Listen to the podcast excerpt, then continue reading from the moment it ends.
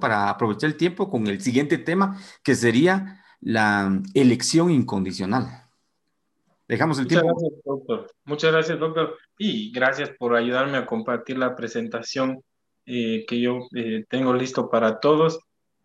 Que el Señor los bendiga. Bueno, antes de ahondar en el segundo punto, me gustaría mucho que, podamos tener, eh, me gustó que Willis hiciera una definición del tema, pues aquí también vamos a tratar de, de entrarle un poco a la definición del tema.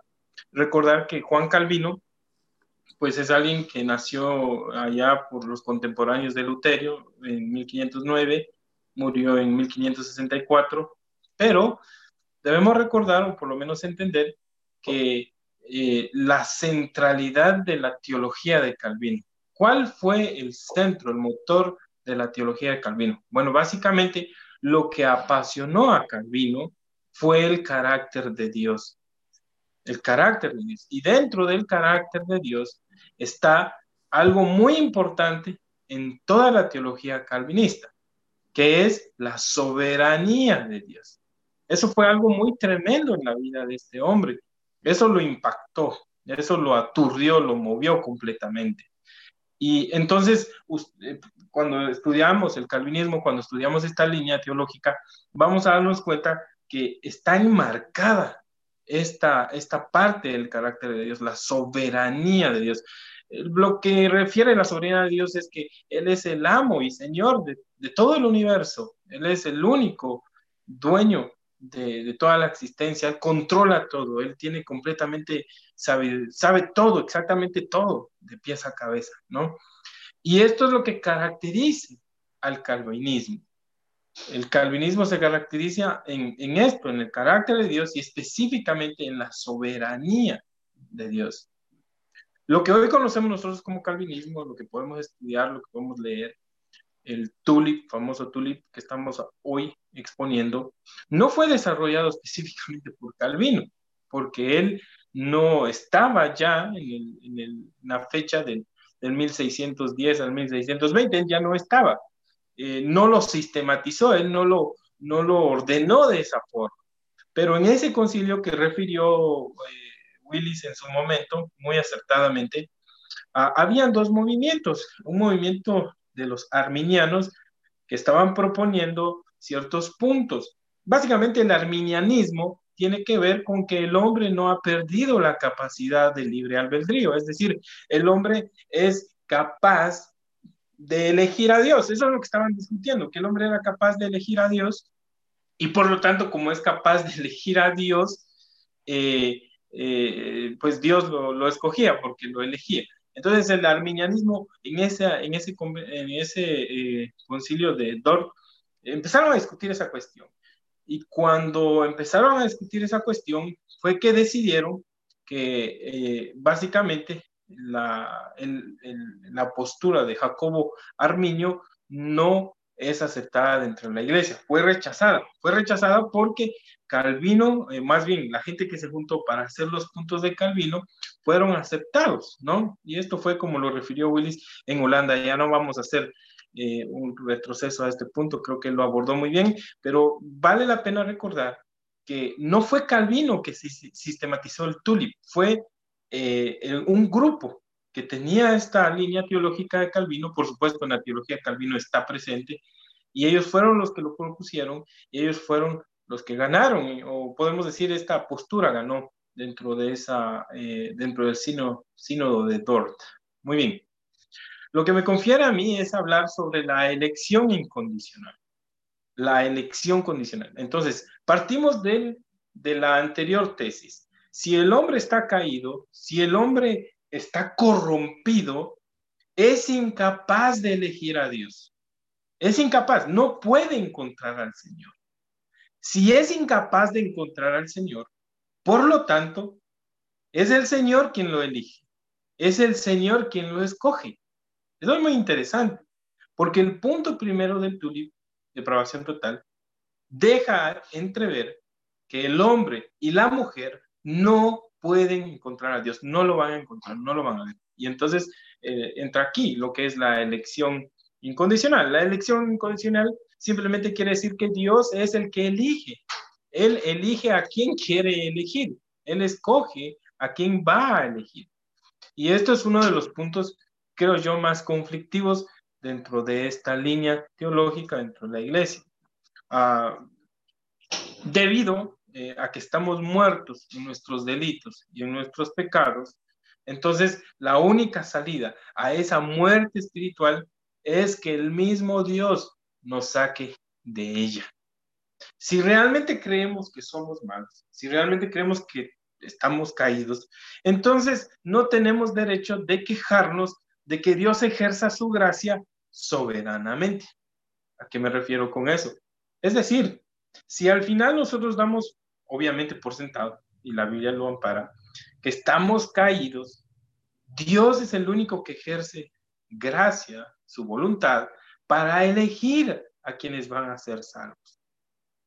La elección incondicional simplemente significa que Dios escoge dar vida eterna sin haber visto nada bueno en los elegidos. Es decir, nadie puede decir que va a ir al cielo porque escogió al Señor. Es el Señor quien los escogió y esa es la razón del por qué van al cielo. Recordemos que lo que estamos hablando en esto del tulip, en esto de, de las doctrinas de Calvino, es todo referente a la soteriología. Y la soteriología, pues, es la, la rama de la teología que estudia la salvación. Entonces estamos hablando de salvación. Este tema definitivamente es el contexto de la salvación. No hay ningún otro tema fuera de esto, es el contexto de la salvación. Entonces Dios escoge dar vida eterna sin haber visto nada bueno en los elegidos. Si ustedes notan, y si tuvieran sus Biblias ahí a la mano, porque esto es algo que debemos de, obviamente, revisar en la palabra del Señor. En Juan 15, 16 dice lo siguiente, no me elegisteis vosotros a mí, sino que yo os elegí a vosotros, dice Jesús, y os he puesto para que vayáis y deis mucho fruto. Esto es lo que está diciendo ahí. Y vuestro fruto permanezca para que todo lo que pidiereis al Padre en mi nombre, Él se los dé. Notamos que es Jesús diciendo, yo los escogí, ustedes a mí no me escogieron, yo los escogí a ustedes. Es lo que está diciendo la palabra de Dios. No me escogieron ustedes a mí. Y de eso trata la elección incondicional, que nosotros no podemos escoger al Señor, no lo podemos hacer. Entonces, vemos mucho acerca de esto y hay varios pasajes, no vamos a, vamos a revisar algunos, pero no todos específicamente. Bueno, elección se refiere a lo que Dios escoge para salvar elección se refiere a lo que Dios escoge para salvar, es decir, en este caso el hombre, ¿verdad? En este caso específicamente es a aquellos que son cristianos, que confían en Él. Incondicional, doctor, disculpe la otra diapositiva si fuera posible. Eh, incondicional tiene que ver con esto, que no existe ninguna condición que el hombre pueda cumplir o deba cumplir antes que Dios escoja salvarlo. No existe una condición. No hay nada que el hombre pueda hacer para que Dios diga, te voy a salvar a ti. No existe nada de eso. Entonces, no es que la salvación final sea incondicional. Eh, ¿cómo, explicarlo de mejor manera? Por ejemplo, aquí creo que en, en, esta, en este párrafo lo coloqué. Debemos tener fe en Cristo para tener la vida eterna. Pero la fe no es una condición para ser elegido. Les voy a llevar a un pasaje que es un pasaje duro en este tema, es un pasaje complicado en, el libro de Hechos, capítulo 13, verso 48. Si tuvieran su Biblia ahí, por favor, Hechos 13, 48, la versión que usted quiera, 13, 48. Miren lo que dice en el 13, 48 del libro de Hechos. Los gentiles oyendo esto, se regocijaban y glorificaban la palabra del Señor. Y note lo que dice ahí. Y creyeron todos los que estaban ordenados para vida eterna. Note usted que no está diciendo los que creyeron fueron destinados a vida eterna. No está diciendo eso. Eso no es lo que está diciendo. Sino está diciendo que ya estaban elegidos por Dios para darles vida eterna. Entonces, la elección de Dios antecedió a la fe y lo hizo posible. Note usted ese versículo. No es que la gente que escuchó, por ejemplo, el pasaje no está diciendo, no está diciendo el pasaje que eh, creyeron en el Señor y por eso fueron salvos. No, está diciendo que Dios los eligió para ser salvos y por eso se hizo posible esta salvación, esta regeneración. Note usted ese versículo. Muy importante el versículo para esto de la elección incondicional. Otro ejemplo, por favor, Juan capítulo 10, en su versículo 26. 10, 26 dice la Biblia. Jesús le respondió, 10, 26. Jesús le respondió, os lo he dicho y no creáis, las obras que yo hago en nombre de mi Padre, ella dan testimonios de mí, pero, pero dice el 26, perdón, pero vosotros no creéis porque no sois de mis ovejas, como os lo es, los, se los he dicho. Es decir, eh, aquí el versículo, usted tiene que notar que una vez más, en este versículo Jesús está diciendo, ustedes no son de mis ovejas porque no creen. No es lo que está diciendo, está diciendo, ustedes no son mis ovejas porque no han sido elegidos. ¿Entienden? Debemos interpretar el, texto como se debe. No es que no son de sus ovejas porque no creen, es, básicamente ni creían en el Señor, este grupo de fariseos, este, este grupo de, de religiosos, no creían en el Señor, pero no creían porque Dios no los había elegido para ser sus ovejas. Es lo que está diciendo. No son mis ovejas y por eso ustedes no creen. Ahí está implícita la elección de Dios. Siguiente diapositiva. Vayamos a un ejemplo o adentrémonos un poco más al, a la doctrina de la elección incondicional basado en uno de los capítulos, creo yo, más contundentes para demostrar esta postura de Calvino.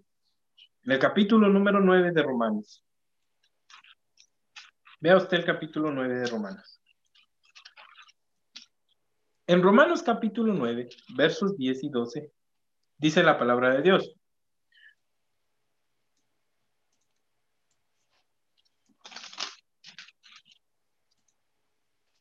Y no solo esto, sino también cuando Rebeca concibió de uno, de Isaac, nuestro padre, pues no habían aún nacido, ni habían hecho aún ni bien ni mal, para que el propósito de Dios conforme a, la elección permaneciese, no por las obras, sino por el que llama. Se le dijo, el mayor servirá al menor. Entonces, en estos versículos, la elección incondicional se hizo antes, antes de que Jacob naciera. Este es el, el contexto de este versículo. Pablo está hablando sobre, sobre Israel en todo el capítulo, pero en el contexto dice que como ejemplo, Dios eligió a Jacob y no eligió a Esaú. De hecho, en los pasajes más adelante dice en el 13, como está escrito, a Jacob amé, mas a Esaú aborrecí.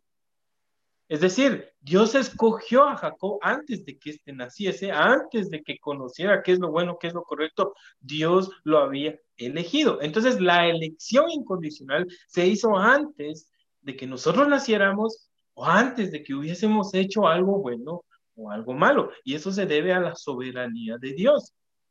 Y de esto está hablando Pablo en este versículo. Los versos 15 y 16, me dice la palabra. Pues a Moisés dice, tendré misericordia del que yo tenga misericordia y me compadeceré del que yo me compadezca. Así que no depende del que quiere ni del que corre, sino de Dios que tiene misericordia. Es decir, Dios es el soberano. Algo que, Calvino pudo notar en esto en esto de la elección incondicional es que, es que Dios es, tiene un teatro, ¿no? Es un teatro, una escena. Y Dios era el soberano que mueve las piezas, es el soberano que mueve cada una de esta historia. Y él lo conoce, lo ha preconcebido, lo ha anticipado, lo, lo tiene presente. Entonces, la misericordia que necesitamos es esa misericordia capaz de despertar y transformar nuestra voluntad que está muerta. Tendré misericordia de quien yo tenga misericordia y me compadeceré del que yo quiera compadecerme. Por supuesto, esto es un poco difícil de digerir porque esto da por sentado que el hombre no tiene albedrío definitivo absoluto para elegir al Señor. Miren, pues esto es lo complejo de, esta, de estas posturas, es que está diciendo que básicamente el hombre jamás pudo haber visto a Dios, no puede llegar a Dios, no tiene la funcionalidad de su libre albedrío. Entonces, necesitamos una misericordia capaz de despertar y transformar la voluntad de Dios. Vayamos ahora al libro de Efesios. Ahí hay otro ejemplo. Las escrituras están llenas, llenísimas, tanto en el Antiguo, pero específicamente en el Nuevo Testamento, con esta postura, con esta idea. En el capítulo número 1, versículos 3 y 6. Bendito sea el Dios y Padre de nuestro Señor Jesucristo, que nos bendijo con toda bendición espiritual en los lugares celestiales en Cristo, según nos escogió en él antes de la fundación del mundo, para que fuésemos santos y sin mancha delante de él. En amor, habiéndonos predestinado para ser adoptados hijos suyos por medio de Jesucristo según el puro afecto de su voluntad, para alabanza de la gloria de su gracia, con la cual nos hizo aceptos en el amado si usted nota el versículo 4 de Efesios capítulo 1, Dios escoge a su pueblo de entre toda la humanidad. Y esto en relación a Jesucristo. Dios escoge a su pueblo, Dios elige, Dios selecciona. Él soberanamente dice esa elección, este va a ser salvo, ¿no? Ahora, no quería adelantarme, pero les voy a decir algo. Algunos creen en la, eh, doble predestinación.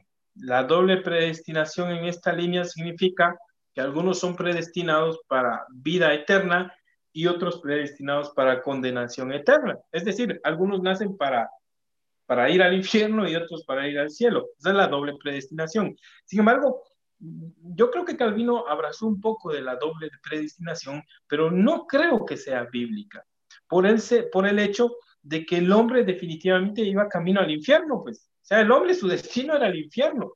Eh, cuando lee uno, por ejemplo, Juan capítulo 5, verso 24, él enseña ahí que los que no creen ya están condenados. Entonces el camino, el camino del hombre ya está en las vías del infierno, ya ese es su destino. Y fue Dios quien salió al, al lugar, al encuentro, fue Dios que con su elección incondicional sale al encuentro para salvar a este hombre. Entonces, no creo que la doble predestinación sea favorable, es decir, no hay, no hay tal cosa, solo hay una, y es la predestinación, es la elección incondicional, porque mm, el hombre definitivamente su camino y su merecido es el, es, es, el infierno. Noten el versículo de Romanos 3:23, porque todos han pecado y están separados de la gloria de Dios. O Romanos 6:23, la paga del pecado es muerte. Todo hombre y mujer, su, su meta, su línea, su dirección, su objetivo es el infierno. Y es Dios quien sale con su elección incondicional a buscar al hombre, a amarlo, a tratar, a traerlo hacia él mismo. Entonces, eso es lo que notamos en este versículo. Y el versículo 5 de Efesios 1 dice, básicamente habla de la predestinación de los creyentes, no de la predestinación de Jesucristo. Hay que hacer esa salvedad a, a quienes pueden leer otra cosa, pues no, está hablando de la elección de aquellos que son salvos. Muy bien, sigamos avanzando. Vamos a otro pasaje muy importante. Es un pasaje que me encanta, Romanos capítulo 8. Y vamos a leer, creo yo, el, el centro, la base, lo sólido de la doctrina de la elección incondicional. En Romanos 8, 28, 33 dice la palabra del Señor. Y sabemos que los que aman a Dios, todas las cosas les ayudan a bien. Esto es, a los que conforme a su propósito son llamados. Porque a los que antes conoció, también los predestinó, a estos, porque a los que antes conoció también los predestinó para que fuesen hechos conformes a la imagen de su Hijo, para que Él sea el primogénito entre muchos hermanos. Y a los que predestinó, noten ustedes, segunda vez que usa la palabra, a estos también llamó, y a los que llamó, a estos también justificó, y a los que justificó, a estos también glorificó. ¿Qué pues diremos a esto? Si Dios es por nosotros, ¿quién contra nosotros? El que no escatimonia a su propio Hijo, sino que lo entregó por todos nosotros, ¿cómo no nos dará también con él todas las cosas? ¿Quién acusará a los escogidos de Dios? Dios es el que justifica. Algunos piensan que las personas no son escogidas de manera incondicional, sino que son elegidas sobre la base de su fe. Es decir, por ejemplo, hay quienes piensan que Dios ya conocía a quienes iban a creer en Él, pero eso no es así. Porque si Dios supiera quiénes iban a creer en Él, entonces esa es una salvación condicional. Pero aquí el tema es que Dios salva incondicionalmente. ¿Por qué? Porque la fe de estas personas no puede ser posible sin la gracia irresistible del Señor. Ese es el punto central de ello también. Entonces, no es que Dios decía, ah, ya sé, Marco me va a elegir. Yo ya sé, él no ha nacido, pero él me va a elegir. No, no es así. No es así. Él elige de manera incondicionalmente. No es condicional, no es que él creó en mí, entonces por eso es algo. No funciona así. Es que lo eligió antes de que esa misma persona lo escoja o lo encuentre. Muy bien. Entonces, aquí vemos en este versículo que hay algo básicamente y puramente incondicional. Notemos también el versículo 30, por favor, de Romanos 8. Y a los que predestinó a estos también llamó. Ser llamado y ser justificado.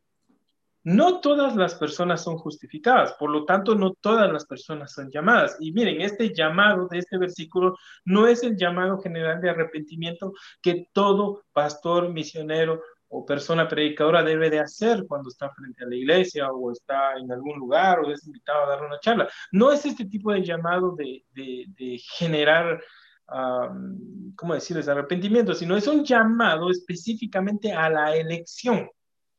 Es el llamado de quienes están predestinados a ser como Jesucristo. Es el llamado de la gracia irresistible, de la soberanía de Dios que lleva a una persona a la fe por medio de la cual es justificada. Entonces aquí el llamado tiene que ver con la elección, la preelección que Dios hace de una persona. Siguiente diapositiva. No existen personas que crean su propia fe. Aquellos que creen que han sido capaces de creer porque su fe eh, simplemente ellos lo eligieron creer, ellos dijeron voy a creer en el Señor. No, no funciona así. Los que son creyentes del Señor, eh, esa fe, y lo dice en, Efesios capítulo número 2, en el versículo 9 y 10, etcétera, que la fe es un don, ha sido dada por Dios. Entonces, no es del mismo hombre, no viene de la misma persona. Su fe ha sido dada por Dios. El que cree ha sido llamado por la gracia soberana de Dios el conocimiento del cual habla el versículo 29, porque Él los conoció, Él los predestinó. El que cree ha sido llamado por la gracia soberana de Dios. Entonces, Romanos 8, en este versículo, hablamos del conocimiento especial de la persona, de una persona, la cual Dios va a salvar y lo cual equivale a la gracia electiva de Dios. Analizando Romanos 8, 28 al 33, esto implica que Dios ah, logra la redención completa de su pueblo de principio a fin. Si ustedes notan esos versículos, es Dios quien inicia la salvación y es Dios quien la termina. Mm. Él conoce de antemano Mire, esto me encanta, porque Dios conoce de antemano a sus elegidos, Él los ha seleccionado. Entonces, noten, Él conoce de antemano según estos versículos, es decir, los elige. Él predestina. Él los llama hacia el, hacia el mismo por medio de la fe. Él los justifica por medio de esa fe. Y por último, Él los glorifica. Y nada nos separa del amor de Dios. Entonces la salvación es de Él. La salvación comienza con Él y termina con Él. No hay, no hay para dónde. El hombre realmente no, no tiene en sí mismo nada para ser salvo. Está muerto sus delitos y pecados. Ha sido Dios. Entonces esto deja fuera completamente la capacidad del hombre de escoger a Dios. Y yo sé, esto cuando fue enseñado en su momento, esto que es enseñado ahora, lastima un poco el ego del humano, ¿no? Lastima porque es como, entonces yo no tengo voluntad, soy un robot mecánico, no necesariamente. ¿Y sabe por qué no? Porque le voy a llevar al versículo, este versículo no aparece en mi presentación, pero le voy a llevar a un versículo muy importante aquí en Romanos, capítulo número 17, perdón, capítulo número 9, y veamos el 19, capítulo número 9, 19 de Romanos. Pero me dirás, dice, ¿por qué? ¿Por qué pues inculpa? ¿Por qué quién?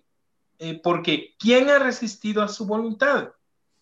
Es decir, cuando Pablo estaba discutiendo esto en Romanos capítulo 9, en estos versículos que le mencioné, estaban discutiendo sobre la elección de Israel. De hecho, Pablo mismo al inicio de este capítulo 9 eh, él está acongojado por sus ciudadanos judíos. Pero, pero lo que está diciendo el verso 19 del capítulo 9 de Romanos es que eh, la persona está, está, está discutiendo cómo es que Dios no permite que yo lo elija, cómo es que Dios me deja fuera de esta elección, cómo es que Dios, eh, yo no puedo jugar un papel importante en mi salvación.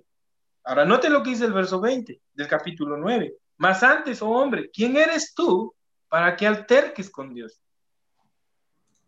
Dirá el vaso de barro al que lo formó, ¿por qué me has hecho así? ¿O no tiene potestad el alfarero sobre el barro para hacer de la misma masa un vaso para honra y otro para deshonra? O sea, ¿por qué vamos a discutir con Dios? Ay, Dios, digo que yo no puedo elegir si Dios es Dios. Nosotros somos el barro. Él hace su voluntad, Él hace su soberana voluntad, Él puede hacer lo que quiera. Amén. Y que si Dios, queriendo mostrar, miren el verso 22, y si Dios, queriendo mostrar su ira y hacer notorio su poder, soportó con mucha paciencia los vasos de ira preparados para destrucción, y para hacer notorias las riquezas de su gloria, las mostró para con los vasos de misericordia que él preparó de antemano para gloria, a los cuales también ha llamado, esto es a nosotros, no solo de los judíos, sino también de los gentiles, es Dios quien elige. No podemos nosotros decirle, ah, yo te elegí. ¿Saben algo? Alguien dijo que todos los cristianos somos calvinistas en el closet. ¿A qué se refiere con calvinista en el closet? Bueno, es que eh, uno que es cristiano no se despierta en la mañana, no se levanta en la mañana y le, y le dice a Dios, Dios, ya viste que soy muy listo, que te escogí, ya viste que yo sí soy muy inteligente y que por eso escogí tu camino. A ver, ¿quién de nosotros realmente en la mañana le dice al Señor, Señor, siéntate, siéntate orgulloso de mí porque te elegí? Ninguno. Sabemos que cuando oramos, que cuando vamos a la iglesia, que cuando estamos en casa y tenemos la, gracia de ser salvos, decimos, Señor, es por ti. Al final, todos somos calvinistas dentro del closet. Nadie de nosotros hace tal aberración de, autofelicitarnos por escoger al Señor. Él, no podemos hacer eso porque Dios nos escogió, Dios fue quien nos vio, nos vio nuestra muerte, nos vio nuestro pecado y decidió darnos vida. Por eso es la elección incondicional. Muy bien, quiero llegar a la parte de las conclusiones. Conclusiones. Número uno, si eres, si somos un, si somos creyentes de Cristo y si creemos en Él, es porque Él nos ha amado desde la eternidad. Él nos ha amado desde la eternidad. Es que, eh, miren, no hemos tenido nada bueno en nosotros. Y por causa de su amor es que, que nos ha salvado. Por causa de su amor es que tenemos vida eterna. Si somos creyentes en Él es porque Él nos ha amado desde antes de conocernos, desde antes de nacer. Número dos, Él puso su favor en nosotros antes de la creación del mundo. Antes de que este mundo existiera, antes que Adán y Eva fueran eh, personas en este mundo, Él puso su favor en nosotros. Número tres, Él nos escogió tomando en cuenta nuestra, nuestra incapacidad. Nos escogió a pesar de lo incapaces que somos para elegir o a pesar de lo ciego que estábamos, ¿no? Porque la verdad es que estábamos ciegos, perdidos sin Él.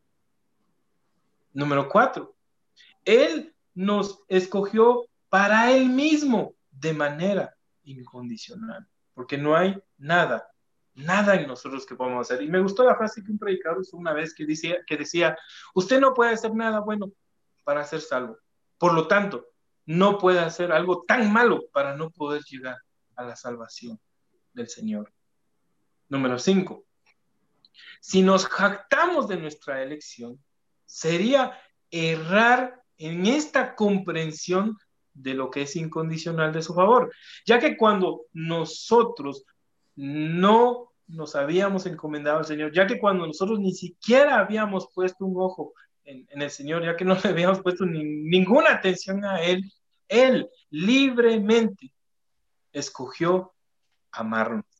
Y saben algo, hay algo en, el, hay algo en toda la Biblia que es notorio de la elección de Dios. Por ejemplo, ¿a quién fue anunciado el nacimiento de Cristo? A pastores que estaban en el campo.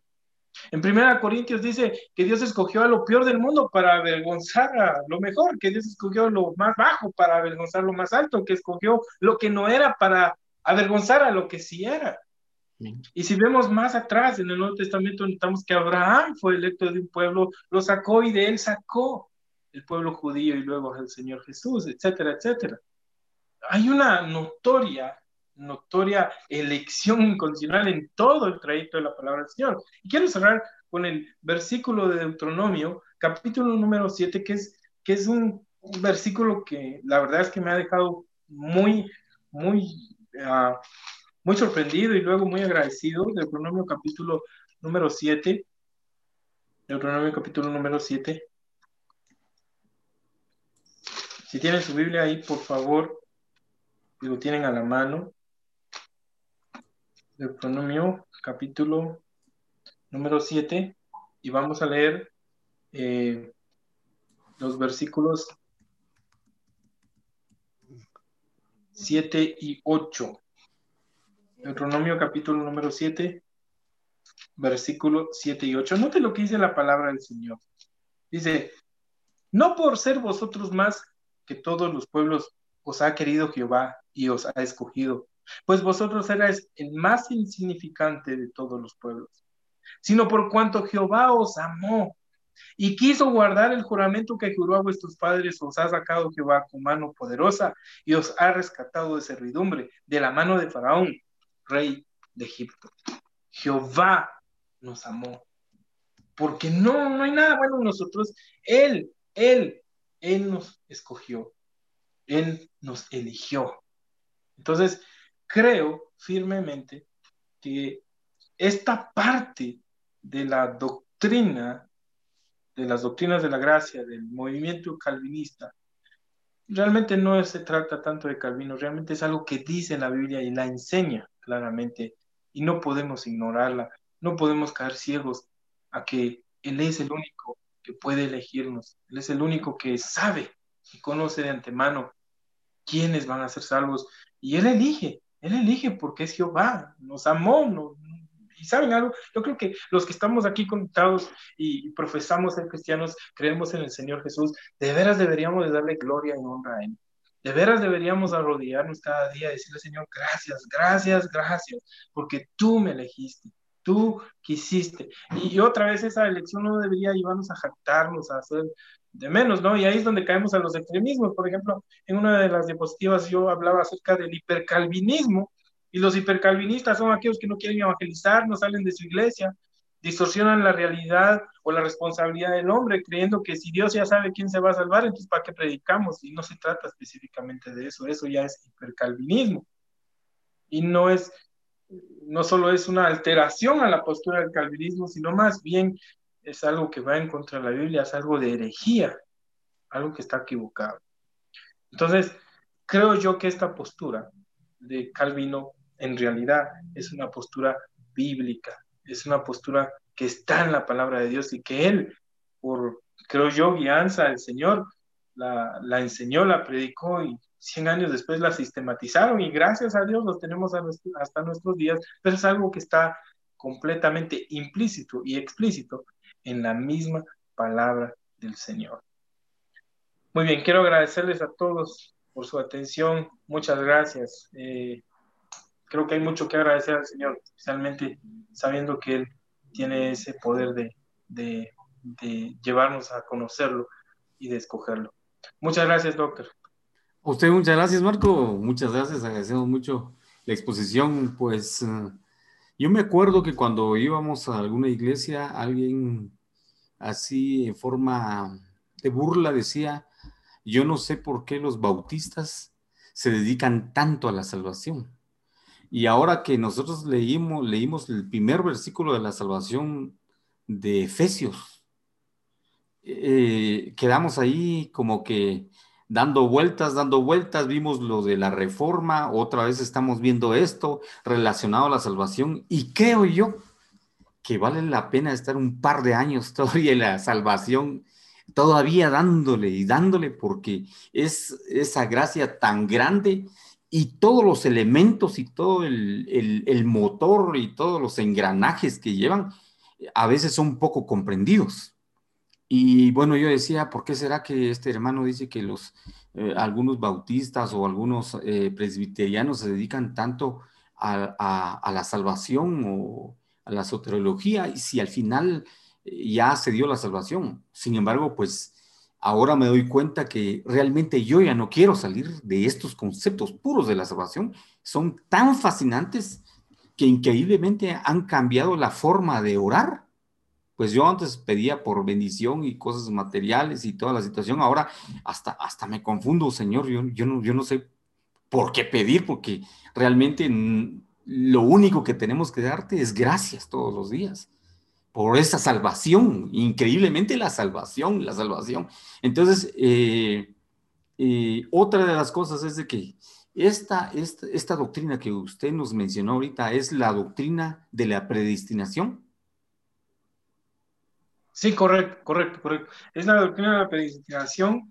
El movimiento calvinista, eh, obviamente en estos cinco puntos del, del Tulip, basado en la teología de Calvino, sí, es, es, es, la, es básicamente la doctrina de la predestinación y eso es algo que ya está en la palabra del Señor, pero como lo dijo Willis en su momento, varias personas han tratado de, de agregarle. Y yo creo que, yo creo que lo hacen porque están ofendidos, están ofendidos porque, bueno, eh, no puede ser que todo esté mal en nosotros, pero esa es la realidad, todo está mal en nosotros.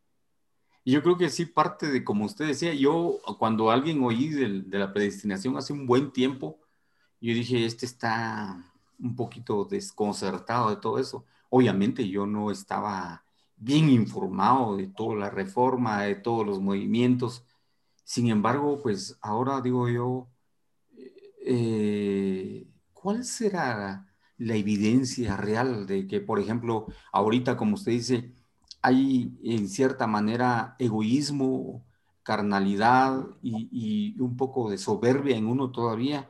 Y uno dice, no puede ser que, que no pueda hacer yo nada por mi salvación. Y entonces todo lo que estoy haciendo eh, pero me preguntaba yo si hay alguno de los que nos escuchan que digan, entonces, eh, como no preguntan, así que tengo que preguntar yo por ellas, eh, que digan, este, ¿cómo evidencio? ¿Cómo, cómo siento? ¿Cómo evidencio? ¿Cómo sé yo que soy predestinado? Porque, porque eso puede, puede estar en muchos. Y en muchos pueden declinar, tal vez no declinar su fe, pero quedar inconformes. Bueno, yo no sé si Dios me eligió o no. O si me eligió. Correcto. Porque, esas, son situaciones que se dan en uno, pero, pero y siento yo que hay algo de, egoísmo, algo de, de soberbia en uno, porque uno quisiera estar seguro, pero porque uno hizo algo. Entonces, como le decía yo a otro hermano, le decía, fíjese, que en todos estos nos falta la soberanía divina, que ese es el, tema que, que, que empieza a aterrizar todos estos puntos. Y yo creo que la soberanía divina, como usted mismo dijo, es, bueno, Él es Dios y todopoderoso. Y tal vez nosotros si logramos por revelación que Él nos conceda conocer algo, aún estamos limitados y no podemos enclaustrarlo, una sabiduría tan eterna, tan grande, en, una mente un poco reducida, más con genética de, de, de pecaminosidad, menos aún podríamos dilucidar todo lo que Él dice. Entonces, eh, por si hay alguien que, que dice, bueno, entonces existe la, doctrina de la predestinación, entonces no me gusta, por ejemplo, que alguien diga, ¿por qué no me gusta? Porque entonces yo no voy a saber, con razón, sí, tantos problemas que he tenido yo, pues, porque de plano yo no estoy predestinado y nada más soy un aficionado a esto y, y entonces podría mm, fácilmente alguien decir así. Sin embargo, yo mismo me contestaba y decía yo, ¿cómo sé yo? ¿Cómo sé yo, Espíritu Santo, que soy predestinado? Y, la respuesta rápidamente venía en mi corazón. Fue la cruz del Calvario, donde, donde se limpió mi nombre, donde yo tengo evidencia de que, de que se hizo algo por mí, lo que me hace estar seguro de que estoy predestinado. Porque de otra manera, bueno, yo habría que ver, ¿verdad? Si alguien me diga, miren, habría que ver, habría que ver, no. Si nosotros tenemos esa fe que Jesucristo fue a la cruz del Calvario por limpieza y sus heridas demuestran la limpieza que nos hizo, hermanos, no hay mucho que platicar, somos predestinados. Y eso, gracias. Yo creo que usted tocó una buena pregunta y seguramente cuando alguien esté escuchando la doctrina de la predestinación es lo que le sale a la mente. Es cómo sé que yo soy predestinado. Eso. ¿Verdad? ¿Cómo sé que Dios me ha elegido? Eso. Eh, pero al empezar a cuestionar esto en la palabra del Señor, creo que eso es evidencia de nuestro corazón perdido. Ahí está, ahí está. Porque, porque el hombre siempre quiere hacer algo por sí mismo, pero la Biblia enseña que el hombre no puede hacer nada por sí mismo. ¿No? Entonces, muchas veces no queremos admitir, y es nuestro corazón pecaminoso, es nuestra carnalidad la que nos batalla, ¿no? Y nos dice, no, hombre, ni modo que yo no puedo echarle la mano al Señor. no, no puedo, es que esa es la realidad, no, no puedo hacerlo. Ese es el único, es, es el Señor quien puede, quien puede salvarme, es el único que, que, que puede hacerlo. Ahora, tal vez para saber cómo sé yo, eh, que he sido predestinado. Miren, eh, si yo les preguntara a ustedes, ¿ustedes creen en la Trinidad? Todos cristianos van a decir sí, pero no entendemos cómo es eso. No entendemos cómo es eso de la Trinidad, que un Dios es movible en tres personas. Si uno dice de la, de la deidad y, humanidad de Cristo, o sea, 100% carne, eh, hombre 100% Dios, 200% de esa situación, uno no lo entiende, no lo comprende, pero es algo que es verdad porque está aquí en la palabra de Dios. Y, uno no lo puede negar, está allí en la Biblia. Entonces uno debe de aceptarla y creerla, porque hay ciertas cosas que uno no puede comprender de Dios. Y como lo referí yo en Romanos capítulo número 9, diciendo el alfarero al barro, o sea, ¿por qué el barro se va a poner a discutir con, su, con su hacedor? ¿Quién eres tú? Dice, oh, hombre, que te pones a discutir. ¿Cuándo has visto que el barro dice, no me hagas de este estilo, no me hagas de esta forma? A ver, te faltó una oreja.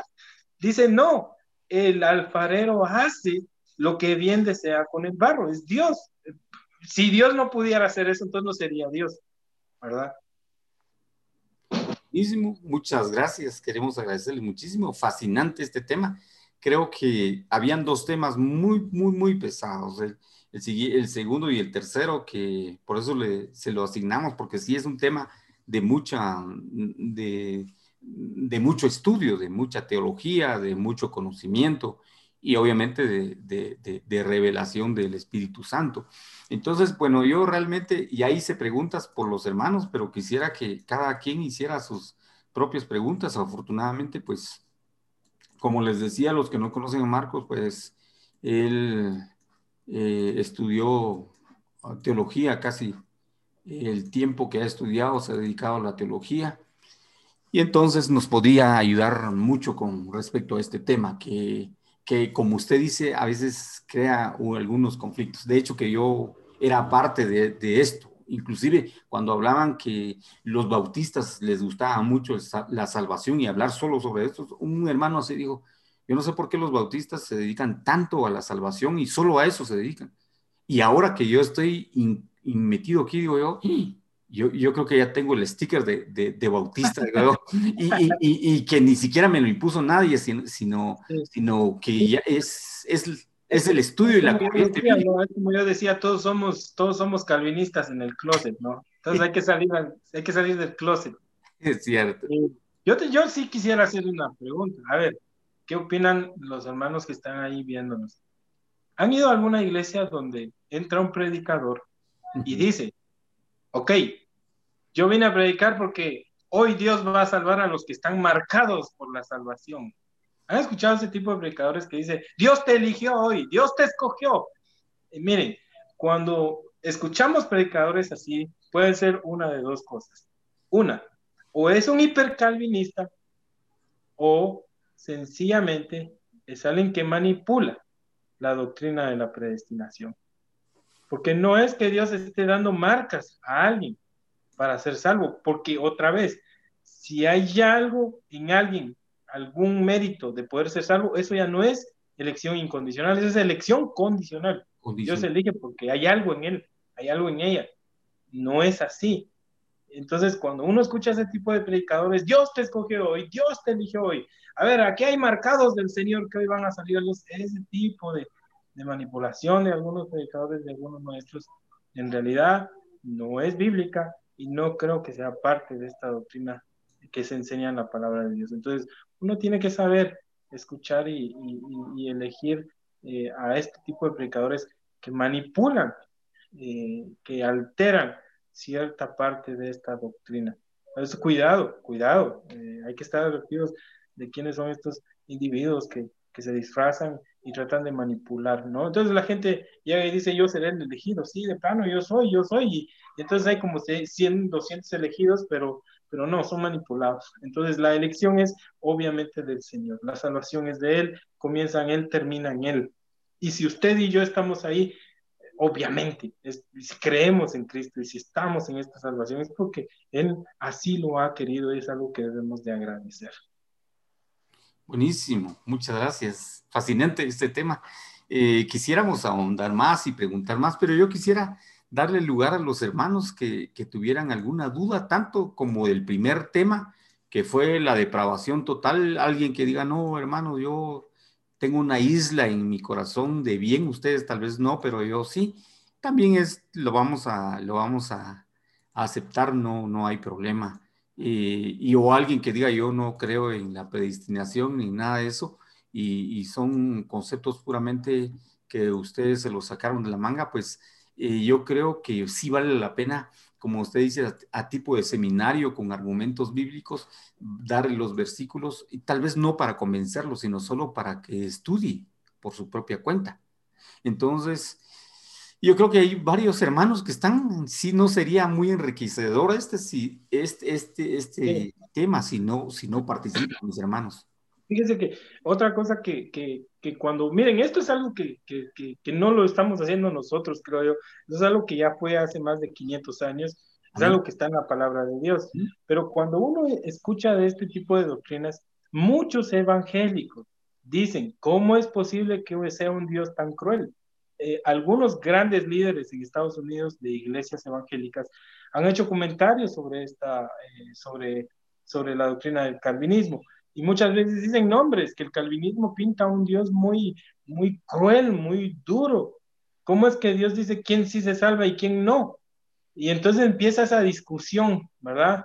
Hay muchos. Miren, ustedes pueden encontrar en Internet portales, páginas, Miren, ustedes pueden encontrar un montón de discusión, que soy arminiano, que soy calvinista, que soy amilienalista, que sí soy milenial. Ala, ustedes van a encontrar, soy bautista, soy presbiteriano, se pendejo. O sea, esa, esa batalla es incansable, es duradera, es, eh, eh, hay mucho, ¿no? En, en, el movimiento evangélico hay, hay bautistas que son calvinistas, hay bautistas que son arminianos, hay bautistas que son ah, de todo.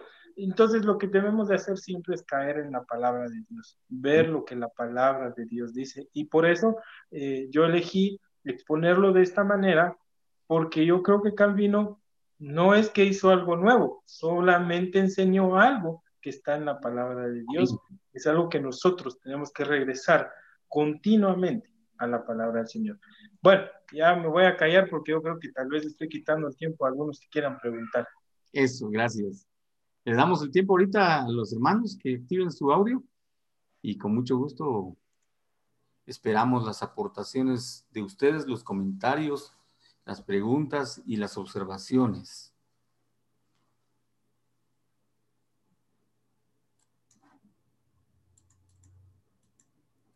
Les recordamos que tanto por el primer tema como para el segundo tema que fueron expuestos hoy sobre la depravación total y la elección que Dios hace incondicional hacia sus hijos.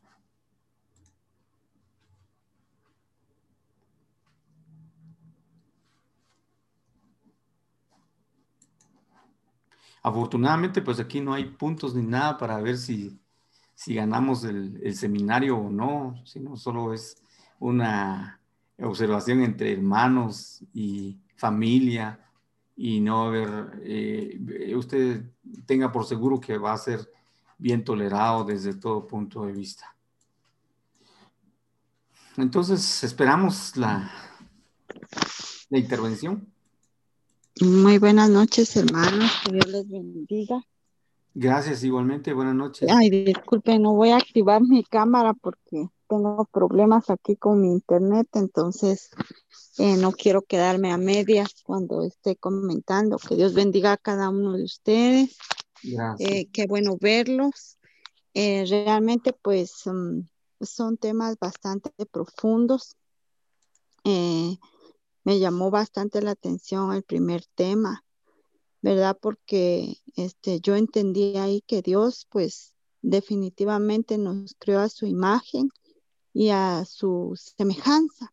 Amén. Entonces, por lo tanto, cuando Él nos creó, pues estábamos eh, dotados de santidad, de amor, de misericordia. Sin embargo, eh, cuando el primer hombre pecó, perdió, eh, como quien dice, la imagen que teníamos de Dios y corrompió su naturaleza.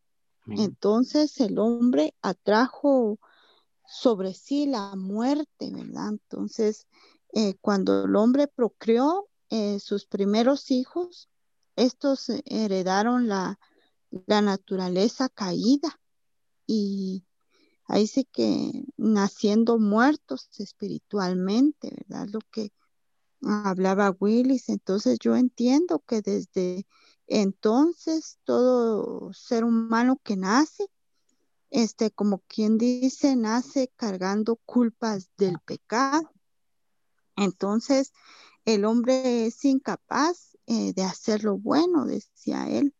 Entonces, eh, yo siento que a esta condición humana eh, se le llama depravación total.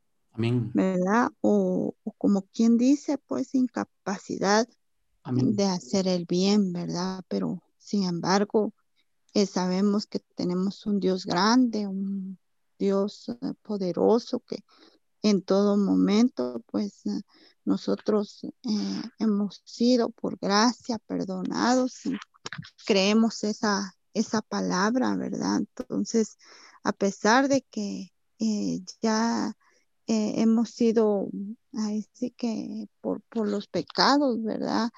Mm, sabemos que, que Dios en todo momento eh, nos perdona y pues Él nos ha predestinado también a que eh, seamos salvos, ¿verdad? Y yo creo que tenemos que luchar por eso, tenemos que, lo que estamos haciendo ahorita, leyendo la palabra, conociendo más, eh, aunque hay cosas que a veces nos cuesta un poquito comprender, sin embargo, pues tenemos que pedir mucha sabiduría a nuestro Dios para que podamos entenderlas, ¿verdad? Y y pues que Dios nos ayude a, practicarlas, ¿verdad? Solo, solamente quiero felicitar a los dos hermanos que el día de hoy pues em, tuvieron a bien la enseñanza.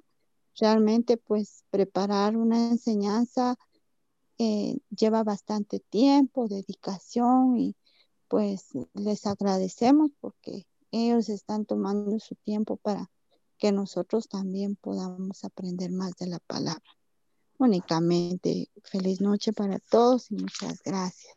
Muchas gracias, gracias por los comentarios. Eh, ¿Tenemos algún otro hermano o hermana que quiera aportar, comentar, saludar? Eh, mm, pues es bienvenido. Tanto para el tema de la depravación total como para el tema de la elección incondicional que Dios hace a sus hijos. Creo que sí hay muchos, muchos, muchos um, comentarios, muchos, um, muchas dudas, pero debemos realmente, em, debemos de, exponer nuestras dudas si las tenemos.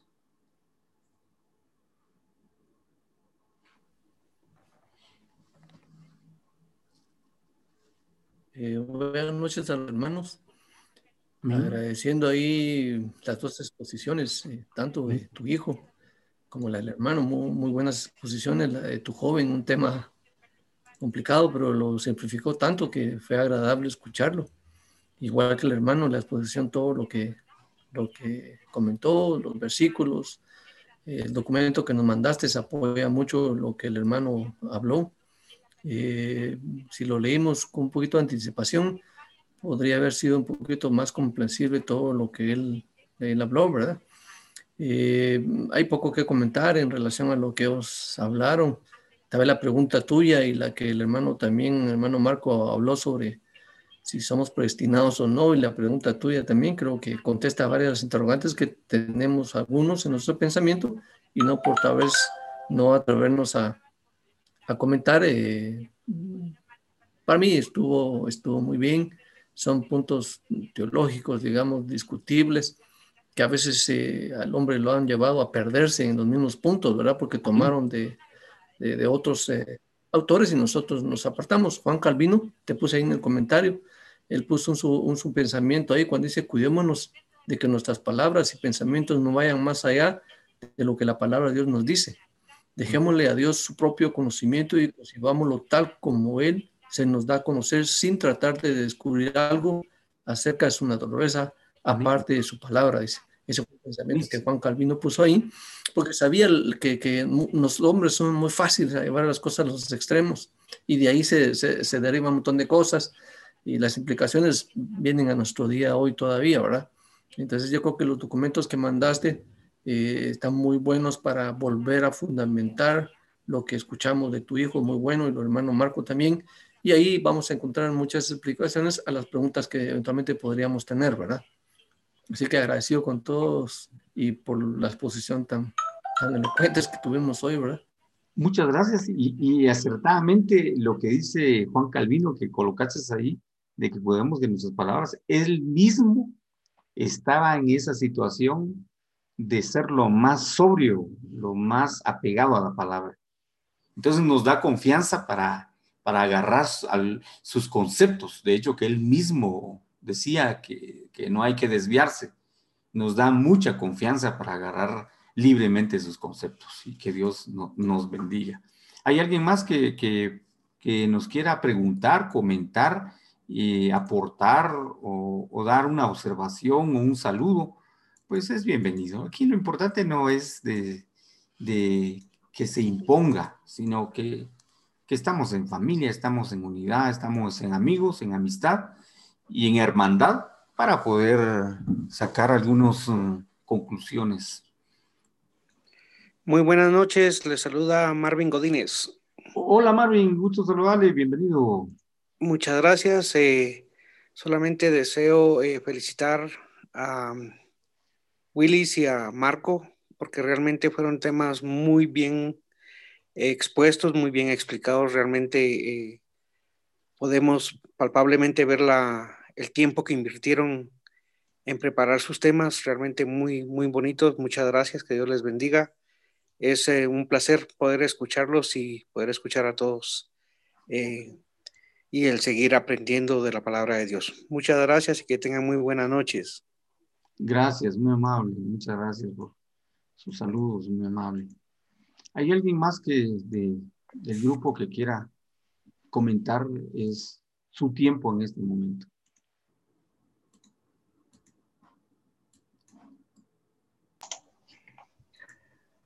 A mí se me olvidó decirle que voy a mandar el, el, documento, un pequeño resumen de la exposición ahí en el grupo de WhatsApp. Excelente, muchas gracias, amigo. Excelente. Muy bien, yo creo que ya si no hay comentarios, aunque este es tema de mucho, de mucho interés, de mucha duda, eh, yo creo que poco a poco, conforme ustedes vayan leyendo algunos documentos, van a estar despejando dudas. Creo que aquí está José Daniel o José Daniel, yo creo que es... Eh, hola, bienvenido. Buenas noches. Buenas noches, lo escuchamos. Eh, Muchas gracias, saludos a todos. Eh, es un tema muy interesante, muy, muy, muy amplio y que de una u otra manera la explicación pues nos hace abrir más el enfoque de, de qué podemos nosotros lograr muchas veces. Eh, creo que muy acertada esa parte en donde cuando uno es barro, ¿qué puede uno decirle al alfarero? Y eso es eh, prácticamente cuando uno eh, se siente muchas veces agobiado, frustrado, triste, molesto, con cualquier sentimiento que pueda venir y uno le dice molesto a, a Dios, ¿verdad? y no podemos nosotros en ese, en ese caso eh, poder dialogar de esa manera, sino simple y sencillamente darle gracias que aún estamos vivos. Creo que esa es la, la raíz de todo, dar gracias todos los días. Y mm, ser, seres corruptibles, creo que eso me, me, me, me tocó bastante porque todos somos libres. Pero al final esa parte es, eh, es es la decisión que uno toma a la antesala de algo que uno vaya a hacer. Es, es fundamental poder recordarse de eso y saber de que uno tiene esa tela o ese espacio muy, muy reducido en la toma de decisión que uno, que uno haga y eso pues a mí el día de hoy fue un tema que me, me, me, abrió bastante el panorama. Fue muy, muy, muy bien enfocado, fue, ahí sí que fue al grano, como se dice, y, saludos a todos. Muy, muy, muy bonito esto y cuando hayan más quisiera pues poder participar también. Con mucho gusto y es bienvenido. Le damos la bienvenida, la primera vez que lo vemos por acá, pero es siempre lo invitamos, es decir, bienvenido. Eh, creo que tal vez no le demos una, una cordial bienvenida con estos temas, pero se expuso la realidad que la Biblia dice del ser tal como es, como una radiografía o como una célula y encontramos el núcleo y en el núcleo se mira genéticamente el error. Entonces, eh, sí hay cura, dijo William, para ese error. Y no hay cura eh, puramente moralista o, de ética, o que leamos a Platón como muy filósofo moralista, o Aristóteles que leamos la ética a Nicómaco, o que leamos eh, los libros eh, más adelantados sobre moral. No podemos, no podemos porque eh, ya venimos genéticamente predispuestos a eso. Lo que necesitamos es a Cristo. Y eso no, nos va a hacer, Él dice que después de que nosotros aceptamos a Cristo, rendidos ante Él con nuestra baja naturaleza, al igual que el Hijo pródigo, Él nos da la bienvenida y luego nos dice, en sus corazones dejé escrito las tablas de la ley como conciencia. Ustedes sabrán cuál es lo bueno y cuál es lo malo. Y nos va perfeccionando día a día en lo que el quien empezó la buena obra en nosotros nos irá perfeccionando. Pero el punto de partida, el punto medular es entender que sin Dios no, no, no, no hay adelanto. Y yo me quedo extrañado con, con un gran personaje que falleció hace poco, un gran futbolista. eh, catalogado como que eh, fue, fue campeón mundial en México 78 y una forma de, de, jugar el fútbol impresionante, un crack, del cual yo tuve la oportunidad de verlo y pues me fascinaba a mí ver cómo jugaba el fútbol. Jugó en el, en el fútbol europeo, fue alguien que se destacó, a pesar de que tenía mucho talento. Él peleó con muchos problemas de vicios, a pesar del dinero, a pesar de la fama. Ahí nos damos cuenta. No es el dinero, no es la fama, no es el arte, no es destacarse uno, no es que tenga un talento superior uno, no. No, no se puede, no se puede. Sin Cristo, sin Dios y sin reconocer esta naturaleza, no podemos, no podemos hacer nada. Y vimos el futbolista, falleció con muchos desaciertos, con muchos problemas en su vida, a pesar de que era potencialmente que podía haber hecho mucho más, por lo menos con su naturaleza moral. Mas, sin embargo, no lo logró. Ahí vemos que lo único que, necesitaba es a Cristo y a Cristo en el corazón para que alumbrara esa oscuridad que dice William. Estaba en oscuridad, pero Cristo alumbró mi oscuridad en el corazón. Muchas gracias a, eh, al que nos, nos, acaba de comentar. Si hay algún otro hermano que nos quiera comentar, que nos quiera saludar, que no lo conocemos, que no lo hemos visto, que es primera vez que está con nosotros, ya que no identificamos muchas veces nombres, sino solo son eh, números y, códigos, pero es siempre bienvenido aquí en este lugar. Eh, estamos para, para servirles y creo que mis hermanos se han dedicado para el estudio de la palabra. Eh, mientras alguien eh, toma, hace uso de la palabra. vamos a recordarles que este domingo vamos a presentar el tema de la expiación limitada, que es uno de los, de los temas que tenemos pendiente. La expiación limitada, esta va a ser presentada por el doctor René Roblero para este domingo. es la expiación, la, la perdón, la, la, expiación limitada es esta, la, la, que vamos a presentar este domingo, y la gracia irresistible.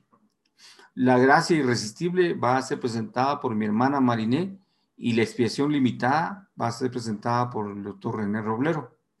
El otro jueves va a presentar mi hermana Esther, preservación de los santos, y el doctor Marvin Ramírez, la soberanía divina, que es parte de, todo esto. Sin la soberanía divina no entenderíamos la predestinación. Sin la soberanía divina no entenderíamos la justificación de la fe. Digamos que, que sin la soberanía divina no entenderíamos bien estos conceptos. Entonces, creo que el doctor Ramírez va, va, a presentar este tema el próximo jueves, pero este domingo todos son invitados para escuchar al doctor René Robleros y, a, mi hermana Mariné eh, sobre la expiación limitada de la gracia irresistible. Yo voy a compartir algunos documentos sobre estos temas para que cuando sean expuestos podamos nosotros participar haciendo preguntas, podamos participar aportando alguna ampliación de, de estos temas. Y pues es invitado Dorian siempre a estas reuniones. Eh, si no, hay alguien más que, que nos... Ah, que nos pueda comentar o saludar, le damos un tiempo más y luego nos despedimos. Y si hay comentarios o respuestas o preguntas, pues ya saben que son bienvenidos.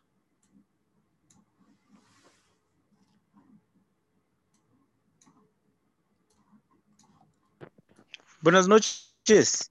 Muy buenas noches, le escuchamos. Mucho gusto. Eh, pues he estado escuchando el tema que han estado disertando y es muy interesante. Eh, cómo todo esto pues ayuda espiritualmente a, cada uno. Bueno, tengo una pregunta. Claro Pienso que eh, pueden ahí eh, responderme. en cuanto a la predestinación, eh, tengo una pregunta. Si Dios sabía que el hombre ah, pecaría antes de crearlo, porque entiendo que Dios es soberano y, Él conoce todo, ¿no lo predestinó así a pecar directamente? Porque no sé si Dios ya sabía que el hombre pecaría y pues iba a ser creado, eh, posiblemente también ya lo había como que posiblemente eh, predestinado a pecar, pienso. Es buena pregunta. pregunta. Muy buena pregunta y yo creo que aquí lo importante es no sentirse ni incómodo por esto, ni, ni, ni es motivo de, de, desprecio, de burla. De hecho, que aquí todos estamos para aprender. Y de hecho que yo, yo mismo que, que, vi estos temas, hasta este momento estoy eh, tomando en cuenta algunos otros factores. Entonces, agradecemos primero eh, el hecho de que esté presente con nosotros y agradecemos su pregunta porque hace que sea más dinámico, sea un poco más comprensible, no solo para usted, sino para todos los que estamos aquí. Muchas gracias por la pregunta y yo creo que el tema lo expuso eh, eh, Marco, entonces le voy a dejar el tiempo a Marco. Gracias, doctor. Creo que la, si entendí bien la pregunta era, si Dios predestinó al hombre para ser salvo, eh, más bien si el hombre puso al hombre en el, a la mujer en el huerto, entonces él y sabía que iba a pecar, entonces los predestinó para pecar. Esa creo que es la pregunta, ¿verdad? Bueno, aquí hay dos cosas que tenemos que entender. La primera es que estamos hablando sobre la línea teológica del calvinismo y por lo tanto, en la línea teológica del calvinismo está sutilmente suprimida eh, o suprimido el libre albedrío, ¿verdad?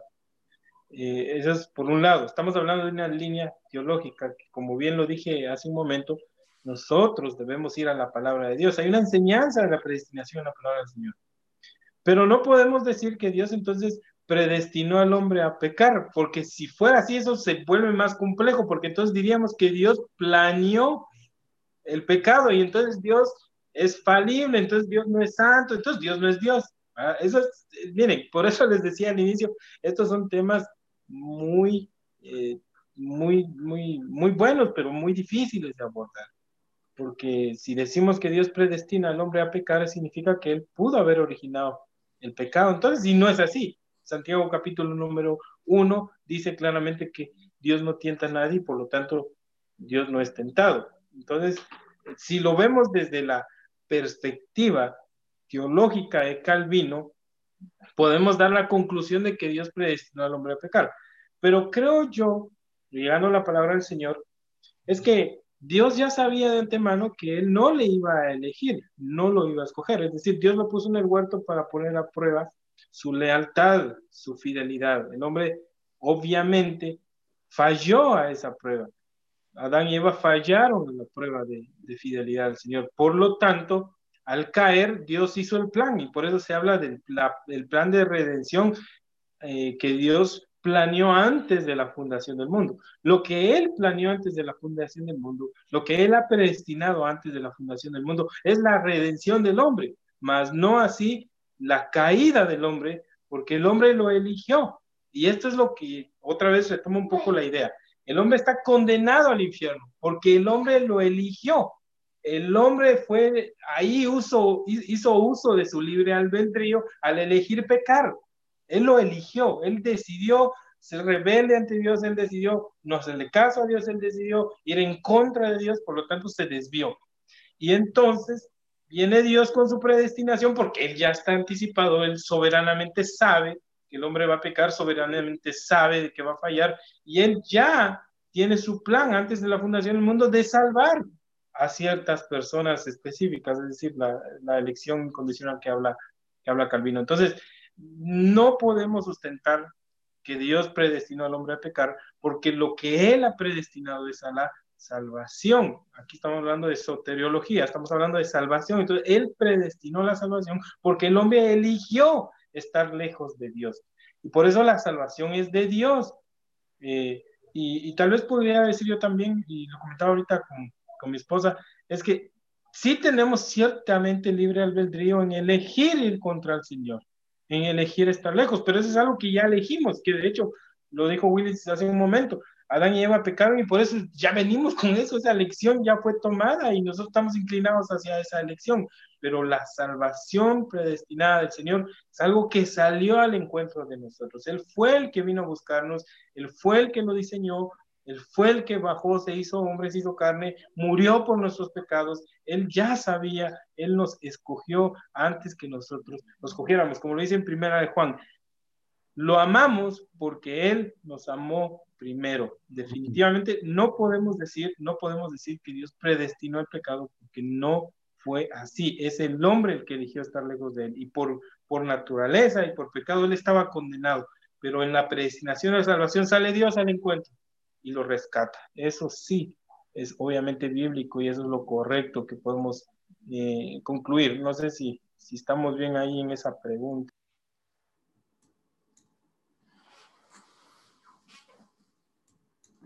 Pues ah, agradecemos a Juan Carlos, este, creo que nos escucha todavía. Primero agradecemos su pregunta y luego a Marco porque no sé si le responde la pregunta o queremos alguna ampliación. Sí, sí, eh, gracias. Eh, de hecho, pienso que dentro de las universidades y dentro de las escuelas a veces se, se confronta de esa manera y preguntas como, como esas son las que posiblemente ponen en tela de duda en cuanto a lo que se piensa de, estas eh, corrientes, ¿verdad? Pero gracias, sí, definitivamente eh, entiendo que, que otra vez no, yo entiendo también que no creo que Dios haya creado el pecado como para que el hombre se destruyera, ¿verdad? De hecho, eh, el pastor, David Machá menciona de que aun cuando no es, es, una, es una posibilidad, dice él, aun cuando tal vez eh, no existiera Dios, aún así el hombre sería pecador, sería malo, es la verdad. Y, eso es algo muy interesante que, que, incluso dentro de este tema se, se, ha hablado, ¿verdad? Entonces, agradezco realmente por, por la respuesta y, muchas gracias por dejarme también el poder estar en este grupo y escuchar también eh, comentarios y mayormente pues el, tema, los temas que se han, se han dado, ¿verdad? Gracias. Pues le vamos a solicitar su número de teléfono y el WhatsApp para eh, compartirle los libros, los documentos y algunas otras resúmenes y estos PowerPoint para que eh, siempre decimos que es bueno rumiar la palabra después de ser expuesta para que confirme en el corazón y que uno esté totalmente en la certeza de fe. Entonces le vamos a compartir. Muchas gracias a usted por estar aquí con nosotros y hacer más dinámico esto. Es el objetivo de esto. Si hay alguien más de los hermanos que, quisieran eh, por lo menos saludarnos si no hay preguntas más. Eh, los invitamos para el otro domingo a las 8 de la noche y vamos a presentar los otros dos temas. Previamente vamos a entregar algún, algunos resúmenes, algunos libros y los que todavía no están afiliados al grupo en Facebook, el grupo se llama Grupo de Estudio Bíblico eh, Caris, una K, una H, una A, una R y una I y una IS. Eh, esta, este caris viene de la etimología griega de la palabra gracia, ya que fue el primer tema que vimos y nos pareció formidable. Y entonces, eh, bajo ese nombre tenemos el grupo y ahí compartimos los libros. A veces no los podemos compartir por WhatsApp porque son muy pesados y a veces tienen todo el índice, la portada y todo lo demás. Entonces, pero por, por el, por el, por Facebook sí, con, con mucho gusto vamos a, vamos a compartirles. Yo creo que aquí ya recibí algún número de teléfono en mensaje de... Eh, de una persona, si, si estuviera de Dorian, creo que fue de Dorian, y si estuviera Juan Carlos, pues con mucho gusto podemos compartirle los temas, los PowerPoint, porque aquí tenemos una buena cantidad de, documentos y de libros. Eh, yo quisiera que algún otro hermano pudiera participar y si no, este, no sé si está el doctor Roblero para recordarle que él le toca el día domingo y si no, pues alguien que nos haga favor de, de pasarle el mensaje que el domingo estamos con el tema expiación, este, expiación limitada. Eh, luego eh, Mariné eh, también con la gracia irresistible. Previamente vamos a compartir algunos documentos para que podamos, podamos comentar. Muy bien, creo que si no hay más preguntas, les agradecemos mucho eh, por estar presente. Ya llevamos un buen tiempo aquí y a pesar de eso, todavía estamos eh, unidos y presentes. Creo yo que las doctrinas de la gracia, eh, todas fueron como unidas como calvinistas, pero como dijo Marco, no todas fueron elaboradas por Calvino, sino fueron elaboradas por varios teólogos y mm, entonces los vamos a seguir compartiendo con cada uno de ustedes. Muy bien, si no hay más preguntas, yo voy a solicitar que nos despida en oración eh, Marco, que nos presentó el tema de hoy, y quedamos despedidos para el próximo domingo. Gracias, doctor. Gracias, doctor, muy amable. Gracias. Eh, vamos a hablar al Señor. Le vamos a dar gracias a Él por la oportunidad que nos da de, poder estudiar su palabra.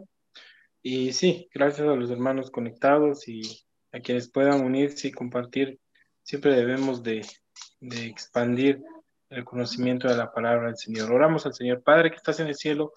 Muchas gracias, Señor, por esta noche que nos regalaste. Gracias por William, Señor, que eh, ha participado, Señor, en la exposición de estos temas. Gracias porque nos permites ir, Señor, y, no solo revisar lo de los autores, eh, de los teólogos reformados que tú inspiraste, que tú guiaste, sino también porque podemos ir a tu palabra y ver esas realidades que están en ella.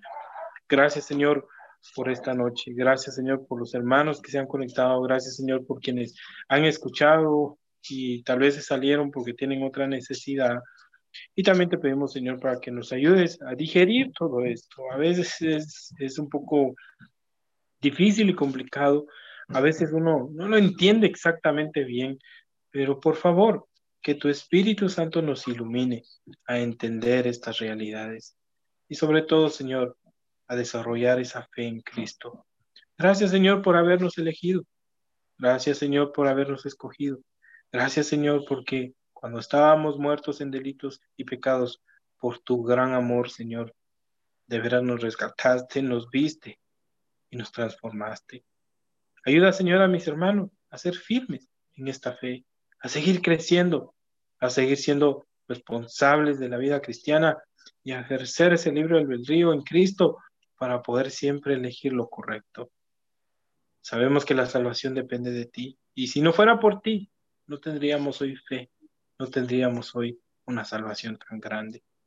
Bendice Señor al doctor, bendice Señor a los hermanos y también te pido porque bendigas a quienes van a continuar esta línea de estudio, Señor. Bendice los padres, que ellos también puedan primero tener ese acercamiento a tu palabra, esa comprensión y luego seguirla, Señor, fervientemente. Todo esto te lo pedimos en el nombre de Cristo. Amén. Muchas gracias, Marco, y nos despedimos de cada uno de ustedes con el amor de Cristo y les